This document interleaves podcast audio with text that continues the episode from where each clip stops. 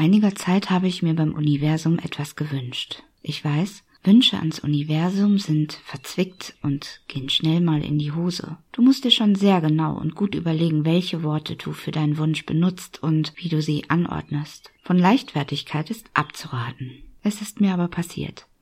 Eines Morgens wünschte ich, noch halb verschlafen und zerknirscht von einer viel zu kurzen und anstrengenden Nacht, dass es so unfassbar schön wäre, morgens mal wieder von jemandem geweckt zu werden, um nicht allein in den Tag zu starten. Ich habe diesen Wunsch ans Universum im Laufe des Tages eigentlich wieder vergessen. Er passierte im Dämmerzustand zwischen Schlaftrunkenheit und Morgenroutine. Was soll ich sagen? Das Universum hat mich erhört. Seit ein paar Tagen weckt mich so zwischen 5 Uhr 21 und 5 Uhr 27 meine Katze. In einer erschreckenden Beharrlichkeit, die mich an den Rand der Verzweiflung treibt. Ich möchte dazu erklären, meine Katze ist krank. Sie hat seit ein paar Jahren Probleme mit der Schilddrüse. Seitdem bekommt sie zweimal am Tag eine Tablette. Schön wäre es gewesen, wenn sie diese ganz freiwillig mit einem Haps und einem anschließenden Schlückchen Wasser aus ihrem Napf runterschlucken würde. Die Tablette ist mini klein, sie ist pink, dürfte eigentlich kein Problem sein. Gelikatze tat, als müsse sie sterben, wenn ich versucht habe, ihr dieses kleine pinke Etwas als Leckerchen unterzujubeln. Wir haben lange und intensive Gespräche über den Nutzen und die Notwendigkeit der Medizin geführt, leider ohne Erfolg. Nun ist es so, dass ich morgens und abends jeweils eine Tablette mit einem Löffel zerquetsche und die Brösel in ihrem Lieblingsnassfutter vermische, bis wirklich kein pinker Brösel mehr zu sehen ist. Es funktioniert. Es nervt, aber es funktioniert. So gut, dass sie morgens und abends eigenständig danach verlangt.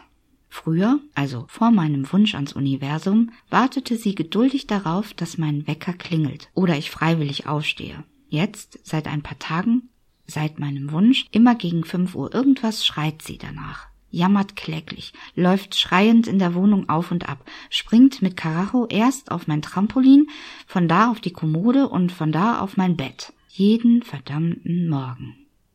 Ja, ich werde also seitdem von jemandem geweckt.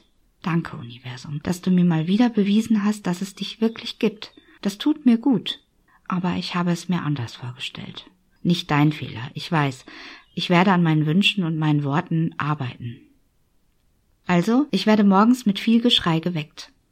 Schreien an sich hat einen appellativen Charakter. Schreien provoziert reflexartige Orientierungsreaktionen. Denken wir nur an ein schreiendes Kind oder bedrohlicher und verstörender ein schreiender Erwachsener. Ich habe in den letzten Tagen so einiges versucht. Von gut zureden und bestechen, über müdes Schimpfen und extra Kuscheleinheiten mit extra Platz auf ihrer Lieblingsseite meines Bettes, bis hin ihr Geschrei zu ignorieren. Alles ohne Erfolg. Gerade ignorieren führte bisher zu einer eher dramatischen Eskalation. Ich machte mir nicht nur Sorgen um den Schlaf meiner Nachbarn, sondern auch um die eh schon angeknackste Gesundheit meiner Katze. Schreien bedeutet immer Leiden. Es signalisiert einen dramatischen Missfit, eine Disharmonie zwischen Wesen und Wohlbefinden. Es bricht mir das Herz. Heute am Sonntag war es genauso. Wirklich wahr. 5.23 Uhr und ich überlegte mir eine Planänderung, ein spontaner, energischer oder verzweifelter Versuch. Beim ersten Quengeln sprang ich aus dem Bett, bereitete ihr die Pinkpille nach gewohntem Rezept und huschte wieder in meine gemütliche 1,40 breite Kissen- und Deckenburg. Es funktionierte. Gili war ruhig, verputzte, wonach sie verlangte. Als sie Sekunden später aufgegessen hatte, kuschelte sie sich zurück in meinen Rücken und schlief, als wäre nichts gewesen. Auch ich bin wieder eingeschlafen. Circa 30 Minuten später musste ich aufs Klo. Rate, wen ich geweckt habe. Ein kleines fieses Siehste mal, so fühlt sich das an, konnte ich mir nicht verkneifen. Ich war also heute trotzdem früh wach, an meinem Sonntag.